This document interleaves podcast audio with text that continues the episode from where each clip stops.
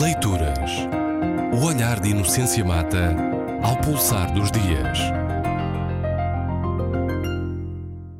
Um cordão umbilical muito político. Ele há notícias muito enganadoras.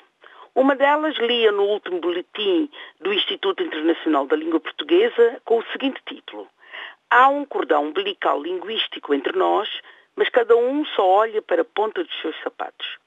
Interroguei-me logo, como pode uma língua ser cordão umbilical entre povos que têm uma história, um passado recente de dominação?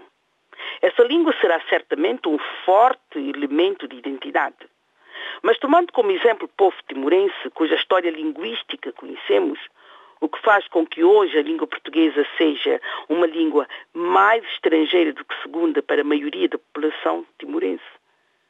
Tomando esse exemplo, como funciona esse cordão linguístico, se não politicamente?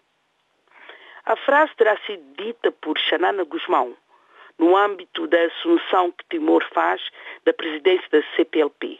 Porém, lendo a notícia, a sua intenção não me parece propriamente apontar para essa celebração eufórica que, descontextualizada, a frase sugere.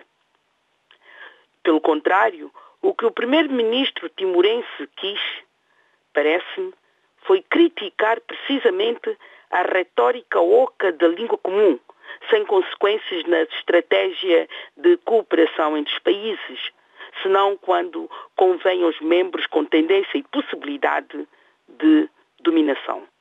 Porque a frase é: dizemos que há um cordão umbilical linguístico entre nós mas cada um só olha para a ponta dos seus sapatos. Ora, dita assim toda a frase, sem omissões, o que se lê é uma crítica ao ideário da irmandade linguística, quando se devia, segundo seu autor, apontar para relações económicas e para a transformação da CPLP numa organização de Estados com interesses eminentemente económicos propondo um consórcio para investimentos estratégicos e apostando numa vertente mais económica que cultural, Xanana Guzmão vai mais longe ao criticar de modo enfático o ideário da história e da cultura comuns, considerando os seus promotores saudosistas no tempo e entalados cada um a ver o seu corredor, estou a citá-lo.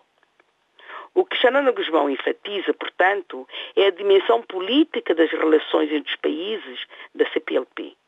Mas tudo isso descobri quando, perplexa e duvidando que um timorense afirme o que parecia afirmar, fui tentar conhecer o texto todo, o discurso todo, nitidamente um discurso virado para uma vertente pragmática de uma comunidade de interesses, um discurso afastado, embora não rompendo uh, com o discurso de uma comunidade de afetos que, por muito reconfortante que pareça, não é nada inocente. Lembrei-me das desleituras que a frase de Bernardo Soares vem sofrendo ao longo dos tempos. A minha pátria é a língua portuguesa. É uma frase hoje repetida com intenções situadas nas antípodas do que o seu autor quisera sugerir e para que se tenha dimensão dessas desleituras, isto é, dessas leituras de acordo com os interesses do leitor, relembro, para terminar, o contexto desta frase do semi-heterónimo de Fernando Pessoa. O que ele diz é: não tem sentimento nenhum político ou social. Tem, porém, um sentido, um alto sentimento patriótico. Minha pátria é a língua portuguesa. Não me pesaria que invadissem ou tomassem Portugal desde que não me incomodassem pessoalmente.